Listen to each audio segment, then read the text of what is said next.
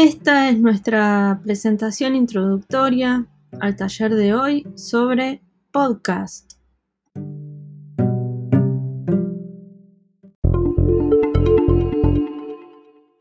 Ahora voy a empezar a hablar para luego editarlo.